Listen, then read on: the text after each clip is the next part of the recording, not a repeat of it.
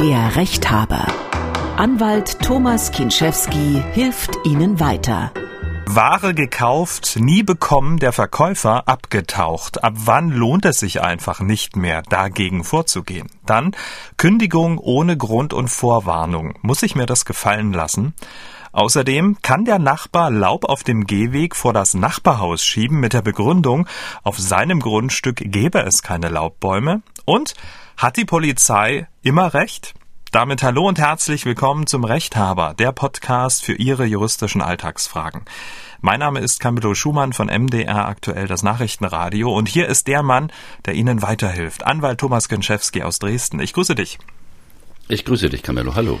In diesem Podcast kümmern wir uns um Ihre juristischen Alltagssorgen, also füttert der Nachbar zu viele Vögel oder ist der gekaufte Bildschirm kaputt, gibt es Stress im Straßenverkehr, dann schreiben Sie uns Ihr Problem an rechthaber.mdraktuell.de oder schicken Sie uns eine WhatsApp-Sprachnachricht an die 0172 6380 789. Und Thomas Genschewski freut sich drauf, stimmt's?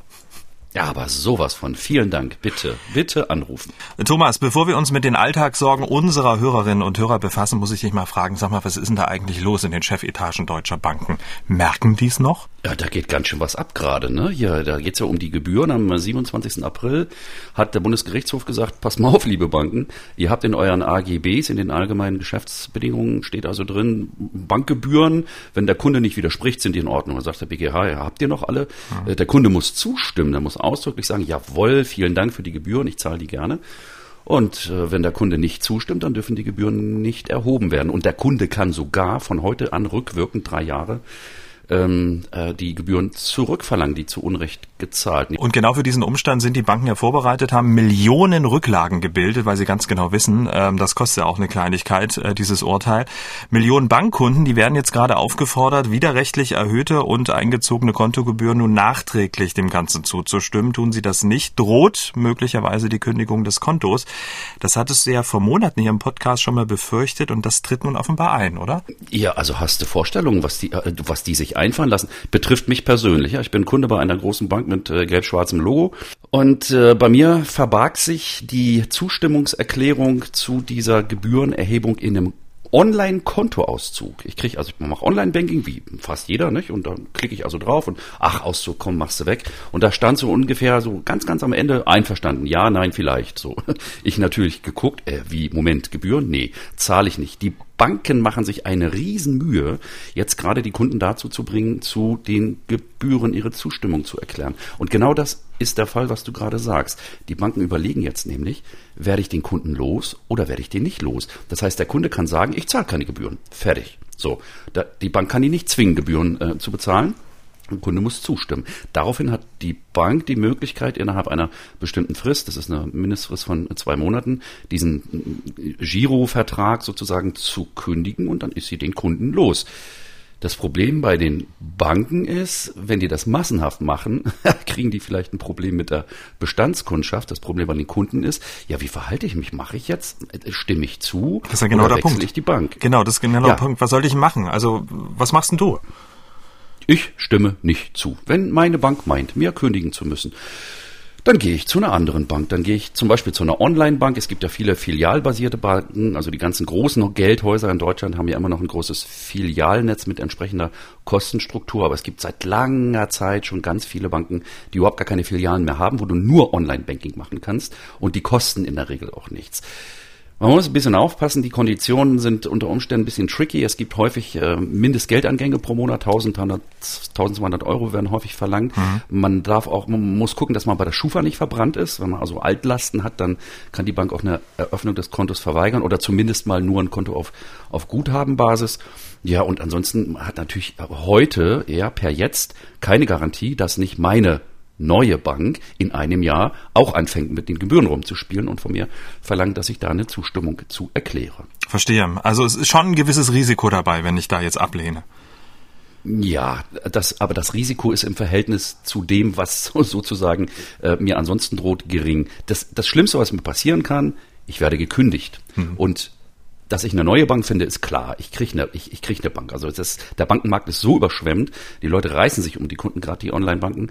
Ähm, und, und, und wenn meine Bank mir tatsächlich kündigen sollte, wenn ich denn schon die Zustimmung verweigere, ja, dann würde ich, würde ich einfach zurückschlagen und sagen, pass mal auf, aber jetzt, mein lieber Freund, jetzt möchte ich gern die Gebühren der gesamten drei Jahre rückwirkend erstattet haben. Das ist ja genau der Punkt. Äh, wenn ich dem jetzt zustimmen sollte, weil ich ein bisschen Angst habe, dass mir das äh, Konto gekündigt wird und dann habe ich Rennereien etc. Wenn ich dem Ganzen jetzt zustimme, ähm, verliere ich dann den Anspruch ähm, auf die zu viel gezahlten ähm, Gebühren äh, in den letzten Jahren? Ja, da muss ich mir die Brille mal ganz hochschieben. Also, es kommt immer darauf an, was die, was die Bank in ihre Zustimmungserklärung schreibt. Es gibt Variante eins, dass sie für die künftigen Kontoführungsgebühren die Zustimmung verlangt. Aber häufig ist es so, dass der Kunde aufgefordert wird, im ganz Kleingedruckten, äh, dass er auch für die Vergangenheit innerhalb des Zeitraums, um, um den es hier geht, diesen Gebühren nachträglich zustimmt. Und wenn ich diese Erklärung anklicke, ist ja mhm. meistens online oder wenn ich das unterschreibe, ja, dann ist der Rückforderungsanspruch weg. Dann habe ich mir das Ganze genommen. Kommen wir zum ersten Problem. Herr Fischer hat uns sein Problem per WhatsApp-Sprachnachricht geschickt an die 01726 380 789. Herr Fischer hatte vor einem Jahr im Internet eine schicke Deckenleuchte entdeckt, auch gekauft für 112 Euro. Das Ganze ging per Vorkasse. Der Shop, der wirkte seriös, hatte ein Siegel, ordentliche Bewertung. Da konnte doch nichts schiefgehen. Es ging aber schief. Bis heute wartet Herr Fischer auf seine Lampe. Zwischenzeitlich hatte er einen befreundeten Anwalt eingeschaltet, doch ohne Erfolg. Am Ende stehen wir bei diversen Vollstreckungsbescheiden, Kontenpfändung und einer Strafanzeige. Die Konten, die wir identifizieren konnten, waren leer und oder auch bereits für andere Pfändungen vorgemerkt. So entschieden wir im Juli 21, nachdem wir keine weiteren offensichtlichen Ansatzpunkte finden konnten und die Forderung inklusive aller Auslagen auf mittlerweile rund 500 Euro angestiegen waren, das Ganze vorerst ruhen zu lassen und zu hoffen und zu warten, ob sich eventuell der Schuldner nochmal meldet oder auf den Konten Geldeingang stattfindet, der dann zu mir fließen würde. Die Webseite ist mittlerweile offline. Seit Jahreswechsel 2021 mehren sich die negativen Bewertungen in den einschlägigen Portalen und das Trusted Shop Siegel ist ebenfalls nach mehrfacher Erneuerung im Laufe des Sommers ungültig gefleckt worden. Von Trusted Shop gab es übrigens keinerlei Reaktion auf meine Hinweise. Meine zwei Fragen. Wann gehe ich frühestens bzw. spätestens zum Anwalt mit solch einem Vorfall? Was gilt es dabei zu beachten hinsichtlich Beweissicherung und ähnlichem? Zweitens, welche Möglichkeiten habe ich noch neben einem Anwalt und jetzt warten und hoffen? Was ist mit privaten Inkassounternehmen wie die durch Film und Fernsehen bekannte Moskau Inkasso oder ähnliches? Lohnt sich so etwas? Hilft so etwas? Oder gilt es, das Ganze als Lehrgeld zu verbuchen? Tja, viele, viele Fragen. Thomas, fangen wir vielleicht mit der letzten Frage an. Als letztes Mittel Moskau in Kasso. Gibt's das eigentlich wirklich oder ist das nur so, nur so ein Filmfake? Herrlich, Camillo, das gibt's wirklich. Ja? Äh, Sprichwort äh, lautet, Ihr Schuldner muss kein Russisch können, er wird uns auch so verstehen. Herrlich. Übrigens, äh, Moskau in Kasso ähm, hat seinen Geschäftssitz in äh, West Hampshire, glaube ich, in Großbritannien und der Chef von Moskau in Kasso ist ein Bosnier, das mal so nebenbei. Also, äh, also der Hörer hat ja gesagt, es gibt Vollstreckungsbescheide, es gibt irgendwelche Kontenpfändungen und so weiter. Das heißt, da muss ja schon irgendwas gerichtlich gelaufen sein, mhm. weil ohne Titel keine Vollstreckung. Er muss also schon irgendwas in der Hand haben, um auf den Schuldner zugreifen zu können. Ich habe die Seite, die wir jetzt hier mal nicht nennen, ne, die habe ich mal in der in der in der Mail von dem Hörer, die habe ich mal nachverfolgt. Die Domain steht übrigens zum Verkauf gerade. Das heißt, äh, die gibt's wirklich nicht mehr. Und ich muss leider dem Herrn Fischer sagen, also die Chancen, dass er da noch irgendwas sieht, die sind relativ gering und ähm, bei der Forderungshöhe von 500 Euro kann es schnell sein, dass im Laufe der Zeit die Vollstreckungs- und Anwaltskosten in Summe höher sind als die hm. Hauptforderung selbst, die dann wiederum nicht einbringbar sind. Okay, aber hier, er will, ob jetzt Moskau und Kassel oder wie sie auch alle heißen, ähm, macht das Sinn, sage ich mal, den, den, den harten Jungs oder Mädels das äh, an die Hand zu geben? Es gibt auch Anwälte, tatsächlich zugelassene Anwälte, die in Zusammenarbeit mit Moskau und Kasso Termine wahrnehmen bei Schuldnern und so eine Art Vollstreckungsdruck aufbauen.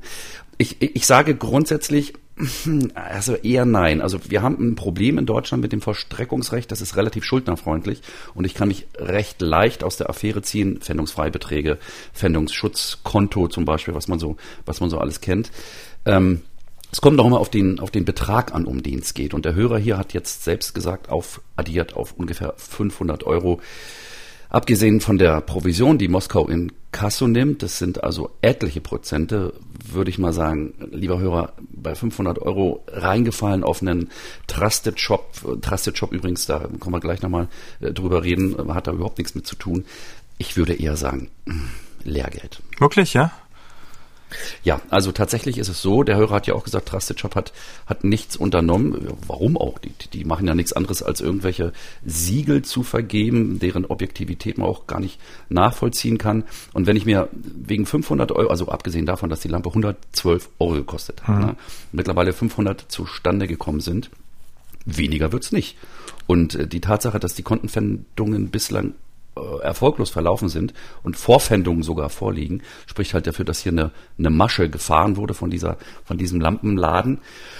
Äh, und äh, man kann sich nicht wirklich gegen alle Risiken absichern des alltäglichen Lebens und in diesem Fall sage ich mal, würde ich mal sagen, Glück gehabt, dass es nicht nicht 5000, sondern nur in Anführungsstrichen 500 sind. Also Herr Fischer hat, wenn ich es richtig verstanden habe, alles unternommen, alles Menschenmögliche unternommen, um an sein Geld zu kommen. Und er hat jetzt quasi den komplett äh, rechtlichen Besteckkasten ausgeschöpft. Genauso ist es. Also er hat alles das, was nicht nur legal, sondern was auch erfolgsversprechend ist, hat er, hat er wahrgenommen. Moskau und Kasso, ich bleibe dabei, eine gewisse Skepsis ist angebracht, weil äh, die Leute, die da auftauchen, sind auch nicht alles dieselben. Ja, man, man erkennt sie von weitem, aber der eine so, die andere so. Ähm, es bleibt dabei, ich habe einfach was bestellt und wenn ich es nicht innerhalb der gesetzlichen Verjährungsfrist beigetrieben kriege, wobei ja mit dem Kostentitel, den er, mit dem Vollstreckungsbescheid, den der Hörer hier hat, ja die Verjährung äh, unterbrochen ist, hat er 30 Jahre Zeit, gegen die Leute vorzugehen. Aber ob in den 30 Jahren was passiert, hm. äh, wage ich, wage ich zu bezweifeln. Hättest du mit dem, was du jetzt so weißt, äh, wie wären da so deine Prognose ausgefallen? Sein lassen. Also ganz klar. Also wenn ich das so gelesen und gehört habe auch und auch, ähm, wie gesagt, ich habe mich ja erkundigt über diesen Laden, mhm. Ähm, der, der Drops ist gelutscht. Also der, so leid es mir tut, ich sage das immer so hart, ja, aber ähm, abschreiben. Also der, der, man, manchmal fällt man rein und manchmal kriegt man Bein gestellt. Und hier ist beides der Fall gewesen. Mhm. Manchmal hat man Pech und dann hatte man noch kein Glück. In dem Fall fällt die Antwort vom Rechthaber eben so aus, Herr Fischer, wir machen jetzt alle gemeinsam das Licht aus in diesem Fall. Kommen wir zum nächsten Problem. Der Erik hat uns sein Problem gemailt an rechthaber.mdraktuell.de. Er schreibt, neulich erhielt ich eine Rechnung für ein Handy angeblich bei einem Handyanbieter bestellt und bei einer Postfiliale abgeholt. Weder aber bestellte ich ein Handy noch holte ich eins ab. Zur angegebenen Zeit der Abholung saß ich in einem Flug von Boston nach Frankfurt. Ich habe dies mehrmals per E-Mail erklärt. Es wurde aber auf der Bezahlung bestanden. Heute kam dazu eine erste Abmahnung für noch einen Einkauf, den ich nicht gemacht habe. Nun meine Fragen. Wie kann ich mich vor weiteren Einkäufen, bei denen mein Name und Adresse missbraucht wird, schützen und muss ich einen Rechtsanwalt aufsuchen? Das wird aber sicher teuer. Vielen Dank und viele Grüße. Wo ist das Problem? Also, wenn ich, wenn ich eine Rechnung bekomme für etwas, was ich nicht bestellt habe, dann ist in unseren modernen Zeiten relativ wahrscheinlich, dass hier Identitäts Diebstahl vorliegt. Das mhm. ist eine ähm, ne, ne Masche. Wir kennen das berühmte Phishing, wenn man also auf E-Mails antwortet, hier, Sie müssen sich hier identifizieren bei der Volksbank, hast du nicht gesehen, irgendwie, äh, weg damit, ja, also auf, auf, auf keinen Fall antworten. Und Erik, wenn da jemand wirklich ist, der von dir Geld verlangt für ein Handy, was du angeblich abgeholt hast, dann hat der Anbieter, der dir hier eine Rechnung schreibt, die volle Darlegungs- und Beweislast dafür, dass du erstens den Artikel bestellt hast und dass zweitens du das wirklich selber gewesen bist. Ja. Und äh, da kann man sich, es fällt schwer vielen Leuten, manche sind da nicht so abge, abgebrüht, aber da kann man sich zurücklehnen und sagen, was wollt ihr denn von mir? Hm. Ähm, ich, ich war das nicht und wenn ich einmal schreibe, ich war es nicht und dann kommen immer wieder Mahnungen, die kann ich ignorieren, Echt? da droht mir kein, kein Rechtsnachteil. Okay. Das zweite Problem ist, er fragt ja auch, was kann ich denn tun? Was, wie kann ich mich davor schützen, dass mein Name und meine, meine Adresse missbraucht werden? Das ist Risiko des Anbieters. Das heißt, der Anbieter hat das Risiko, dass jemand bei ihm bestellt unter einem Namen mit Daten, mit Kreditkartendaten vielleicht und so weiter, die gar nicht demjenigen äh, äh gehören, der da bestellt. Also wenn, wenn meine Identität ausgespäht wird und ich nicht grob fahrlässig sozusagen die einfachsten Sicherheitsmaßnahmen im Internet unterlassen habe, zum Beispiel im WLAN hier WRP2 Sicherheitsstandard äh, installieren, mhm äh, dann kann ich mich zurücklehnen. Dann hat derjenige, der mir hier irgendwas berechnet und vielleicht sogar Waren versendet hat an jemanden, der gar nicht ich war, pff, ja, der hat, der hat, der hat Pech gehabt. Da okay. kann ich, kann ich mich entspannen. Also wenn ich dich richtig verstanden habe, der Anbieter muss beweisen, dass Erik Erik ist und bestellt hat und der Erik muss nicht beweisen, dass er es nicht ist. Genau so ist es. Und zwar Erik mit K, ja, statt mit C. Und ähm, Erik, Erik muss nicht, also diese, diese, äh, also ich sag, ich sag mal, diese Apologetik, dass die Leute immer glauben, oh Gott, oh Gott, ich Na ja, hier, äh, ich verstehe das total. Also wenn ich jetzt ein, zwei, drei Ma äh, Rechnungen, Mahnungen etc., die hau ich doch nicht weg, da habe ich doch Angst erstmal. Nicht, dass ich dann einen Schufa-Eintrag kriege und so. Hm. Naja, also Schufa-Eintrag kriegt man ja nur, wenn ein vollstreckbarer Titel existiert, den man mhm. auf lange Zeit nicht bedient. Und äh, wenn ich eine Rechnung kriege, die offensichtlich nicht berechtigt ist, die hau ich weg. Tut mir leid, Camillo. Das Problem ja. bei mir ist, meine Rechnungen, die ich kriege, die sind immer berechtigt. Ja, aber trotzdem. Ja, also, äh, aber es gibt auch Fälle, wo man sich sagt, also da klatscht dir mit der flachen Hand an die Stirne. Ein Mandant von mir, mit dem ich ganz gut kann, ist ähm, ein stadtbekannter Arzt hier in, in Dresden und der hat innerhalb von drei Tagen über 50 Briefe mhm. Eines äh, Finanzdienstleisters bekommen mit Sitz in Schweden. Den Namen sage ich jetzt nicht, fängt mit K an. 50? Und äh, für über 50 sogar. An einem Tag waren es 44 und die nächsten Tage kamen noch ein paar. Also es waren wirklich mehr als vier Dutzend ähm, Mahnschreiben und Aha. jetzt halte ich fest. Ja, Wo? Ähm, die, an der Tischkante. Die Mahnungen betrafen jeweils zwischen 5 und 7 Euro Beträge mhm. und betrafen die Anmietung von diesen E-Scootern, die hier so auf der Straße rumstehen. Der hat so ein Ding noch nie im Leben angefasst, geschweige denn, dass er auf den Gedanken käme. Das ist nämlich Chirurg. Ja, der fährt sowas nicht. Ach so. Und, äh, ja, ja, und dann kam, dann kamen also wirklich massenhaft Mahnungen und äh, da habe ich mal wirklich mir die Mühe gemacht, gedacht, okay, in dem Fall, du schmeißt es nicht in die Ablage P, du rufst da mal an und in der Tat, der Kundendienst hat gemerkt, da ist schon eine rote, ein roter Aufkleber an dem Fall, weil das war so auffällig, die, die, also die, die Identität der Forderung, die Identität des Anbieters, der Mann ist irgendwie abgefischt worden und da hat irgendjemand auf seine Kosten mit, mit seinen Daten massenhaft hier Kurzstrecken mit einem Elektroroller in, in, in Dresden gebucht und das Ding wird nicht weiter verfolgt, das muss er, muss er nicht bezahlen. Aber es, es nervt natürlich und sag mal, um des lieben Friedens willen holt man sich dann Anwalt eingeschaltet, holt man sich ein Schreiben, wo drin steht, wir verzichten auf die Forderung, Sie dürfen das als erledigt betrachten. Das habe ich angefragt, das steht noch aus. Vielleicht reden wir beim nächsten Mal drüber, wie es ausgegangen ist. So machen wir's. Ähm, Erik, also wie gesagt, dickes Fell einfach wegschmeißen, sagt der Anwalt. Toi, toi, toi. Kommen wir zum nächsten Problem. Der Fall von Francis ist schon ziemlich dolles Ding. Francis hat gemailt an rechthaber.mdraktuell.de. Sie schreibt, ich erhielt am Freitag, den 15. Oktober in Vertretung durch die Mitarbeiterinnen, die Assistentin der Geschäftsführung sowie der Stabsstelle Personal und Buchhaltung grundlos und ohne Vorwarnung meine fristgerechte und ordentliche Kündigung. Zudem wurde ich unter Widerruf für die verbleibenden vier Wochen freigestellt. Meine Chefin befindet sich seit dem 13. Oktober im Urlaub und kehrt ab dem 1. November zurück.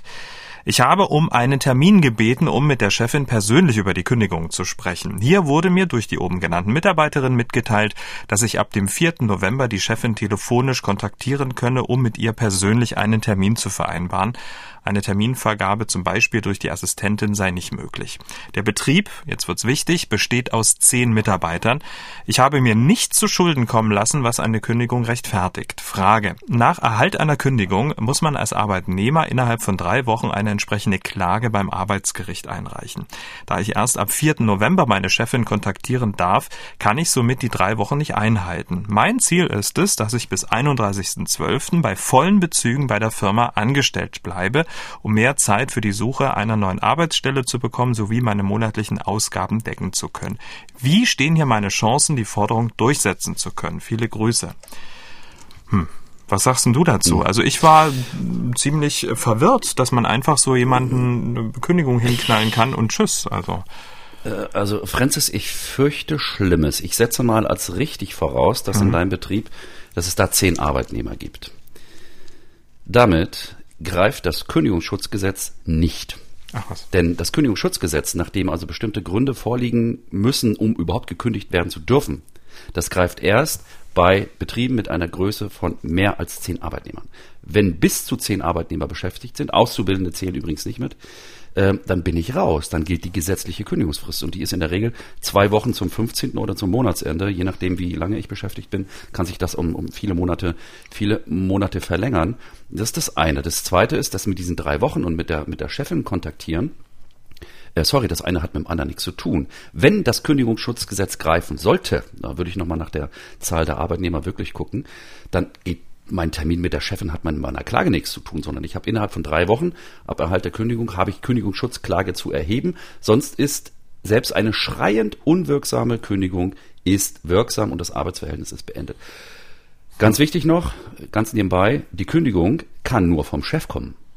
Das heißt, hier heißt es irgendwie Vertretung durch Mitarbeiterinnen mhm. und Assistentin, Stabsstelle und so weiter. Da würde ich mal gucken, ob die überhaupt befugt sind, die Kündigung auszusprechen.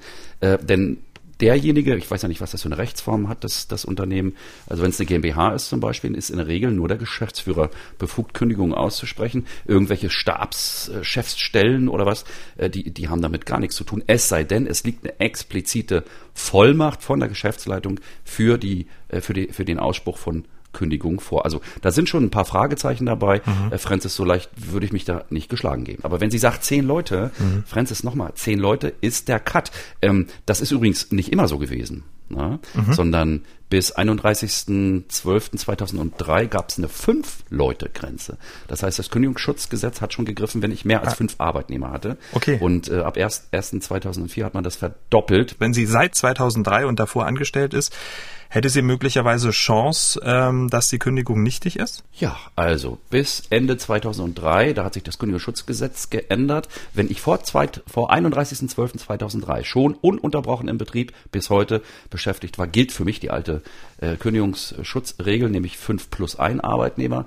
Und wenn ich also mit mehr als fünf Arbeitnehmern in einem Betrieb bin, dann, dann gilt das Kündigungsschutzgesetz. Und um das mal auf den Punkt runterzubrechen, es gibt drei Kündigungsgründe, die der Arbeitgeber braucht. Ansonsten kriegt er mich einfach nicht von der Backe. Das sind äh, personenbedingte Gründe, verhaltensbedingte Gründe oder betriebsbedingte Gründe. Man muss auch ein bisschen gucken, manchmal, wenn Betriebsräte im Spiel sind, die müssen manchmal auch noch zustimmen. Besonderheiten gibt es auch bei Schwerbehinderten. Da muss also die, äh, da gibt es eine besondere Behörde, die da auch solchen Kündigungen zustimmen muss. Also das letzte Lied ist bei der Francis noch nicht gesungen. Was häufig übersehen wird, ist auch, dass Arbeitnehmer kurz nach Antritt des äh, Arbeitsverhältnisses gekündigt werden. Da sind zwei Sachen zu beachten. Das eine ist die sogenannte Probezeitkündigung. Da brauche ich überhaupt keinen Kündigungsgrund, sondern ich kann innerhalb der Probezeit, die maximal sechs Monate normalerweise betragen darf, gekündigt werden, ordentlich fristgemäß. Und das Kündigungsschutzgesetz, wenn es denn Anwendung findet, setzt wiederum voraus, dass ich als Arbeitnehmer sechs Monate ununterbrochen bei demselben Arbeitgeber beschäftigt bin. Ohne diese Wartezeit brauche ich mich aufs Kündigungsschutzgesetz gar nicht berufen. Hm. Weil jetzt gerade das Stichwort Grund fiel, ähm, was ja natürlich so sauer aufstößt, äh, ist, dass er einfach diese, diese, diese, diese Kündigung so hingeknallt bekommt ohne Grund. Also sie hat ja auch selber gesagt, mhm. sie hat sich nicht zu Schulden kommen lassen etc. Ähm, jetzt mal Kündigungsschutzgesetz hin oder her. Muss es nicht irgendeine Begründung geben, selbst wenn sie jetzt davon nicht abgedeckt ist vom, vom Kündigungsschutzgesetz? Leider nein. Es gibt Ausnahmen, natürlich außerordentliche Kündigung wegen Fehlverhaltens oder so. Es gibt kein Verschuldensprinzip in der, im, im Arbeitsrecht. Wenn, wenn mein Arbeitgeber meint, mich loswerden zu wollen, dann muss ich mir nichts zu Schulden kommen lassen, sondern es ist Bestandteil der Vertragsfreiheit, also einen Arbeitsvertrag abschließen zu dürfen, mhm.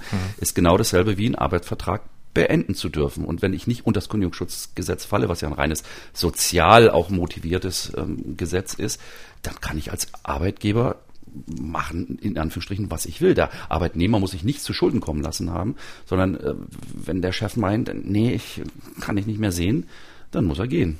Hm. Okay, was würdest du der Francis jetzt die zwei, drei wichtigsten Punkte, wo sie jetzt mal ganz äh, kurz noch nachschauen sollte, bevor sie das Ganze jetzt abhakt? Erstens, check, ist es wirklich mit zehn Leuten getan bei euch, ja oder nein? Zweitens sind wir in der Wartezeit, also in der sechsmonatigen Wartezeit, wo das äh, Kündigungsschutzgesetz dann erst greift. Und drittens, wie lange läuft das Arbeitsverhältnis schon? Also sind wir länger als äh, vor dem 31.12.2003 im Betrieb. Alles drei, alle drei Punkte für sich eröffnen jeweils ähm, entsprechende Möglichkeiten. Ähm, und als, ich sag mal so, äh, zwischen den Fingern äh, durchgewippter Tipp, äh, wenn man sich mit einem Chef relativ gut versteht und sie sagt, ich will bis Ende des Jahres 2021 aus Ausgabengründen auch noch beschäftigt bleiben. Man kann ja miteinander reden. Und äh, es kann ja auch durchaus sein, dass man sich auf eine einvernehmliche Kündigung zum 31.12.2021 verständigt. Da spielen natürlich auch wieder Probleme rein, wie Abfindung zum Beispiel. Kriege ich eine Abfindung, kriege ich keine? Ähm, wenn ja, wie hoch ist die Abfindung? Da gibt es bestimmte Vorschriften auch im, im Kündigungsschutzgesetz.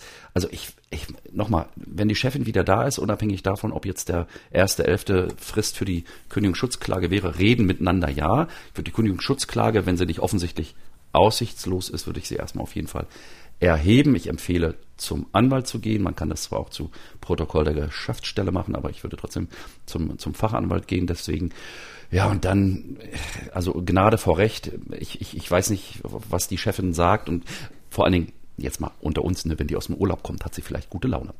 Francis, und genau dafür drücken wir dir die Daumen. Kommen wir zum nächsten Problem.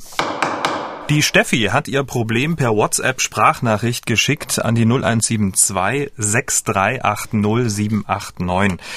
Und der Steffi ist wirklich was Unglaubliches passiert. Das ist vor circa drei Wochen passiert. Da bin ich in einem Nachbarort von unserem Landkreis unterwegs gewesen und dann ist ein Polizeiauto hinter mir gefahren und hat, ähm, ja, was stand da drauf, bitte anhalten geblinkt.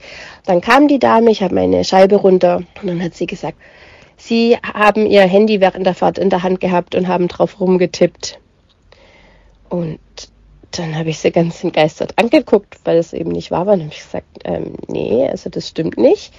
Und dann sagt sie, ja, aber das Display leuchtet ja. Sage ich, ja, ich habe auch äh, mit meinem Mann telefoniert, aber das Handy war in der Handyhalterung und ich hatte eben mein Earpod drinnen, mein Ohrstöpsel dann haben sie gemeint, nein, also sie und ihr Kollege hätten gesehen, dass ich das Handy in der Hand gehalten hätte und drauf rumgetippt hätte. Ich gesagt, nein, also ich habe nicht drauf rumgetippt, ich habe nur aufgelegt und das war auch in der Handyhalterung drin und dann hat sie mich gefragt, ja, ob ich das jetzt zugebe oder nicht. Ich habe gesagt, nein, ich gebe es nicht zu. Sie meinte dann nur, da kommt dann irgendwann ein Brief, also der Bußgeldbescheid da werde ich jetzt dann eben Strafe zahlen müssen und werde auch einen Punkt bekommen für was, was ich definitiv nicht gemacht habe und ich nicht weiß, ob es da irgendwie eine Möglichkeit gibt, sich dagegen zu wehren. Na, wenigstens hat die Steffi noch gute Laune. Tja, also be bemerkenswert, muss ich sagen. Also wer sich mit der Rennleitung anlegt, hat ja in der Regel nicht so gute Laune, zumal wenn man sich ungerecht behandelt fühlt. Ähm, wir, also ich entnehme der Nachricht mal, und das unterstelle ich, dass sie das Handy tatsächlich in so einer Halterung irgendwie vorne mit so einem mhm. Sauggummi an der äh, Frontscheibe angebracht hatte und es nicht in der Hand hatte. Mhm. Weil der Bußgeldkatalog, es geht nicht nur um Handys, sondern um elektronische Geräte, die der Kommunikation dienen, so heißt es im Juristendeutsch. Und die darf ich während der Fahrt weder aufnehmen noch halten. Das heißt, selbst das Wegdrücken eines Anrufs, wenn ich dafür das Handy in der Hand halte, ist ein Handyverstoß. Aber wenn die Steffi hier tatsächlich das Ding quasi in der, in der Handyhalterung vorne nur, nur weggedrückt hat, sozusagen Anruf annehmen oder Anruf beenden, dann ist die Polizei hier offensichtlich im Unrecht. Ja, aber was tun? Ne? Ich meine, wenn da, wenn da ähm, die Gesetzesmacht steht, die Polizei und ähm, man, da steht dann Aussage gegen Aussage und dann kommt der Bußgeldbescheid. Was mache ich denn da? Da sind doch zwei gegen ein. Ja, also, also erstmal ist der Bußgeldbescheid ja noch gar nicht da. So. Das heißt, äh, die zwei Beamten, die Vollzugsbeamten, die müssen erstmal einen Bericht schreiben, einen Einsatzbericht. Ja, wir haben die Steffi gesehen, dass sie und so weiter und wir äh, bezeugen, dass sie da gedrückt und gehoben und gehalten hat. So, das sollen sie erstmal machen. So, daraufhin geht es an die Bußgeldbehörde, ans Ordnungsamt und die erlässt dann nach Anhörung, wohlgemerkt, einen Bußgeldbescheid. Und man muss auch wissen, ähm, es gibt im Bußgeldbereich eine relativ kurze Verjährungsfrist und zwar von drei Monaten. Wenn ich innerhalb von drei Monaten nicht mal eine Anhörung bekommen habe, ist die Ordnungswidrigkeit verjährt. So. Und jetzt zu der Frage 2 gegen 1. Also wir sind ja hier nicht bei David gegen Goliath. Ne? Ähm, aber tatsächlich ist es so, dass natürlich die Aussage von zwei Polizeibeamten gegenüber einer betroffenen Fahrzeugführerin schon einen, einen gewissen Wert und ein gewisses Gewicht hat. Äh, ich, darf ich es nochmal sagen, Camillo? Ja, immer Zum gerne. Anwalt gehen. Zum Ja. Anwalt gehen, sich einen Strafverteidiger suchen, der auf Verkehrsrecht spezialisiert ist, der sich dann natürlich die Kollegen in der mündlichen Verhandlung, wenn dann Zeugeneinvernahme stattfindet, auch vornehmen kann und die natürlich auch in Anführungsstrichen gibt's in Deutschland nicht, aber ins sogenannte Kreuzverhör, sag ich mal, äh, nimmt und versucht in Widersprüche zu verwickeln und Zweifel zu sehen, weil in Deutschland ist es eben so, es muss zur Gewissheit des Gerichtes feststehen, dass der Vorwurf tatsächlich erwiesen ist. Und ähm, ohne Namen zu nennen, es ist mir äh, auch schon passiert, dass ich zwei Polizisten tatsächlich ähm, der offensichtlichen Lüge überführen konnte in einer ganz, ganz kruden Verkehrsgeschichte. Und die wirst du uns jetzt mal schön zum Besten geben, würde ich sagen. Sehr gerne. es ist äh, in Dresden gibt's eine gibt's eine eine Brücke, das ist die sogenannte Carola-Brücke, und äh, man darf von einer von den beiden Seiten auf die man von der Brücke sozusagen runterfahren kann, darf man nicht nach links abbiegen. Ist aber eine beliebte verbotene Linksabbiegerstelle. Lange Rede, kurzer Sinn. Ein Kunde von mir ist ähm, mit dem Auto links äh, abgebogen, verbotenerweise ist angehalten worden und bei der Verkehrskontrolle hat er nicht den Fahrzeugschein von dem Auto, was er gefahren hat, vorgelegt, sondern da war auch Motorradfahrer ja, und hat also versehentlich einfach den Motor, die Motorradzulassung hingegeben. Die haben daraufhin ein Bußgeldbescheid gefertigt, der darauf lautet, dass der Mann im Dezember, Jahr XY, mit dem Motorrad verbotswidrig links abgebogen ist. Das Motorrad war allerdings im Winterschlaf wegen Saisonkennzeichen. Ah, Und jetzt, kommt der, Kna- in der, jetzt kommt der Knaller. In der mündlichen Verhandlung haben beide Polizisten Stein auf Bein geschworen, dass mein Mandant mit einem Motorrad angehalten wurde. was? Aber die waren doch dabei. Ja. Also sie haben doch gesehen, dass Ja, die waren dabei. Ja, nicht, nicht nur das, also die haben keine Bilder oder so gemacht, die haben einfach nur die Daten aus dem, aus dem Fahrzeugschein abgeschrieben und haben daraufhin sich hinterher rekonstruiert. Auch das war ein Motorrad, das haben die im CIVIS, also das ist das äh, zentrale Verkehrsinformationsregister der Polizei, haben die geguckt, ach, das war ein Motorrad, da muss er ja mit dem Motorrad gefahren sein. Und ich kam mit der Frau, mit der Ehefrau von dem Mann, ja, die bezeugen konnte, dass das Motorrad im Winterschlaf war. Das hatte Oktober äh, Saisonkennzeichen. Und ja, da haben also zwei Polizisten vorsätzlich vor einem Strafgericht von einem Bußgeldrichter äh, falsch ausgesagt, einfach nur aufgrund der Aktenlage. Das hatte Konsequenzen und äh, ja, man, äh, man steckst du nicht drin. Aber in dem Fall hat dein Mandant, ist ja, sag ich mal, verbotswidrig links abgebogen, aber hier in dem Fall von Steffi hat sie alles richtig gemacht und die Polizisten sagen genau das Gegenteil. Ähm, was meinst du, ähm, wie das ausgehen könnte im besten Fall? 50-50. Also ich bin ja kein Freund von Prognosen. Ach, wie viel Prozent Wahrscheinlichkeit gewinne ich die Klage? Da, da antworte ich nicht drauf. Ja, das, äh, ich mag auch den Spruch von Gericht und hoher See und so weiter nicht. Ähm, aber ich würde auf jeden Fall es drauf ankommen lassen. Wie gesagt, mit einem guten Verkehrsanwalt, dass die, ähm, also dass das Handy vorne in der in der Halterung geleuchtet hat, wenn ich auflege, weil ich meine AirPads drin habe, ist völlig normal. Und die Polizisten müssen schon zur absoluten Gewissheit des Gerichtes äh, da, also als Zeugen aussagen, dass sie das Handy in der Hand hatte. Ähm, wenn die beiden das sagen und sie sagt nein, dann muss das Gericht im Rahmen der freien Beweiswürdigung sich überlegen, wer, wer ist glaubwürdiger, also wem, wem kann ich mehr glauben. Äh, ich, ich, ich wage keine Prognose. Okay, also mit anderen Worten 50-50 sagst du ja, also Aussage gegen Aussage. Der Richter muss dann schauen, wer ist glaubwürdiger. Ähm, spielt möglicherweise noch irgendwas mit rein, was nachteilig für Steffi werden könnte?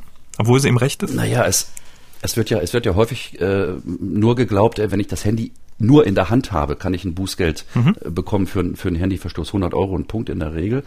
Aber das, das stimmt ja gar nicht, sondern gerade mit der Verschärfung des Bußgeldkatalogs, der jetzt Mitte November in Kraft tritt, äh, muss man auch darauf aufpassen, dass auch Handys in einer Halterung nicht uneingeschränkt benutzt werden dürfen.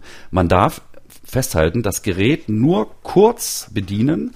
Man darf nur ganz kurz vom Verkehrsgeschehen abgelenkt sein und nur soweit, wie es äh, die Straßen- und Verkehrs- und Wetterverhältnisse erlauben. Alles andere ist verboten, es sei denn, ich stehe mit ausgeschaltetem Motor und dann darf ich natürlich im Auto sitzend, ähm, darf ich ähm, mein Handy bedienen, telefonieren, SMS schreiben. Such dir jemanden, der sich damit auskennt und guck mal, was geht. Kommen wir zum nächsten Problem. Der Georg hat sein Problem per WhatsApp-Sprachnachricht geschickt an die 0172 6380 789. Georgs Problem ist ein bisschen komplizierter. Georg hatte ein Haus und einen dazugehörigen Carport gekauft, auf dem sich eine Photovoltaikanlage befindet. Der Vorbesitzer hatte für die Photovoltaikanlage einen Vertrag über 20 Jahre mit der Kommune über den Verkauf des Stromes abgeschlossen. Der Verkäufer wollte die Anlage wegen dieses Vertrages aber weiter nutzen und versprach für die Anlage eine Jahresmiete dem Georg zu zahlen. Das hat er aber nie gemacht. Wir würden daher gerne wissen, wie wir uns hier verhalten können, denn im Kaufvertrag steht eigentlich, dass alle Gegenstände, mobil oder immobil, auf dem Grundstück unser Eigentum sind. Gerne würden wir die Photovoltaikanlage selbst nutzen oder auch das Dach ordentlich decken lassen, was wir natürlich auch nicht selbst zahlen möchten.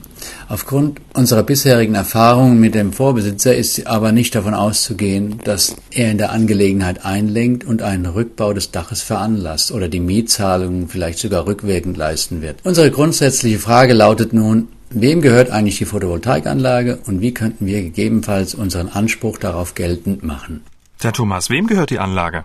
Also Grundeigentum ist ein Einheitseigentum. Wenn ich in Deutschland eine Immobilie erwerbe, dann gehört alles, was sich auf Grund und Boden befindet, gehört demjenigen, dem das Grundstück gehört. Es gibt, äh, anders als im früheren Beitrittsgebiet, kein getrenntes Eigentum an Immobilien und dem eigentlichen Grund und Boden, sondern wenn ich ein Grundstück kaufe, kaufe ich automatisch und erwerbe das Eigentum an allem, was sich darauf fest verbunden befindet und das ist mit Sicherheit jedenfalls auch ein Carport. Und was wiederum mit dem Carport fest verbunden ist, das ist meins. Und jetzt ist das Interessante oder die, die, die, die Frage, die sich hier stellt, die äh, PV-Anlage, die Photovoltaikanlage auf dem Dach des Carport, die ist mit der Anbringung automatisch in das Eigentum des jeweiligen Eigentümers übergegangen. Und wenn Georg jetzt gekauft hat vom Verkäufer, dann ist die Photovoltaikanlage in das Eigentum von Georg übergegangen. Jetzt heißt es Vertrag mit der Kommune. Es gibt das sogenannte Erneuerbare Energiengesetz, NEG. Und äh, da ist geregelt, dass also bestimmte äh, Voraussetzungen vorliegen müssen, wonach zum Beispiel auf privatem Grund und Boden durch Kommunen Photovoltaikanlagen angebracht werden können, die dann in sogenannte Solarkraftwerke einspeisen. Das sind dann so, so, so Einspeisekreise. Und äh, in diesem Vertrag ist im Zweifel der Georg mit dem Kauf des Grundstücks eingetreten, weil, wie gesagt, der Kauf des Grundstücks zugleich den Kauf auch der äh, Photovoltaikanlage beinhaltet. Also das heißt, der Vertrag mit dem Verkäufer erlischt und der Georg ist sozusagen neuer Vertragsteilnehmer für die Kommune.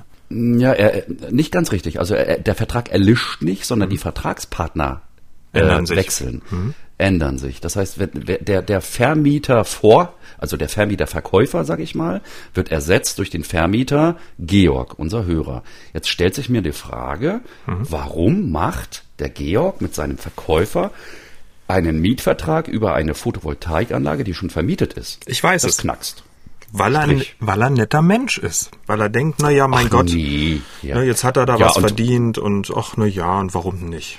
Aber der zahlt ja nicht, der, der ursprüngliche Verkäufer. Ja, und wahrscheinlich, wahrscheinlich muss ich sogar, muss er, muss, muss er sogar gar nicht zahlen, weil ich kann ja nicht Miete für was zahlen, was schon vermietet ist, sondern die, die, die, der Vertrag mit der Kommune, so, so nehme ich das raus, bedeutet, dass die Kommune dafür, dass sie auf dem Carport ihre äh, Photovoltaikanlage betreiben darf, dass die dafür was zahlt. Da gibt's äh, also Kilowattstundenpreise je Quadratmeter, das ist zwischen 1 und 20. Es kommt immer drauf an, wie, wie sonnenintensiv auch die Lage ist und ob das nach Süden ausgerichtet ist. Das ist echt, echt kompliziert. Da gibt's auch ganz viele Webseiten, mit denen man sich da befassen kann. Aber wir kennen jetzt die Unterlagen nicht, insbesondere den Notarvertrag. Mhm. Grundstücke kann man nur mit einem äh, Notarvertrag verkaufen. Wenn da drin steht mit allem, was drin und dran ist, das ist halt so, dann mag das natürlich auch die Photovoltaikanlage beinhalten. Ich bin mir nicht sicher, ob in dem Vertrag, den der Hörer hier, der Georg mit dem Verkäufer hat, irgendwas mit dem, mit dem Vorvertrag mit der Kommune vereinbart worden ist. Also ich würde auf jeden Fall den Verkäufer mal an die,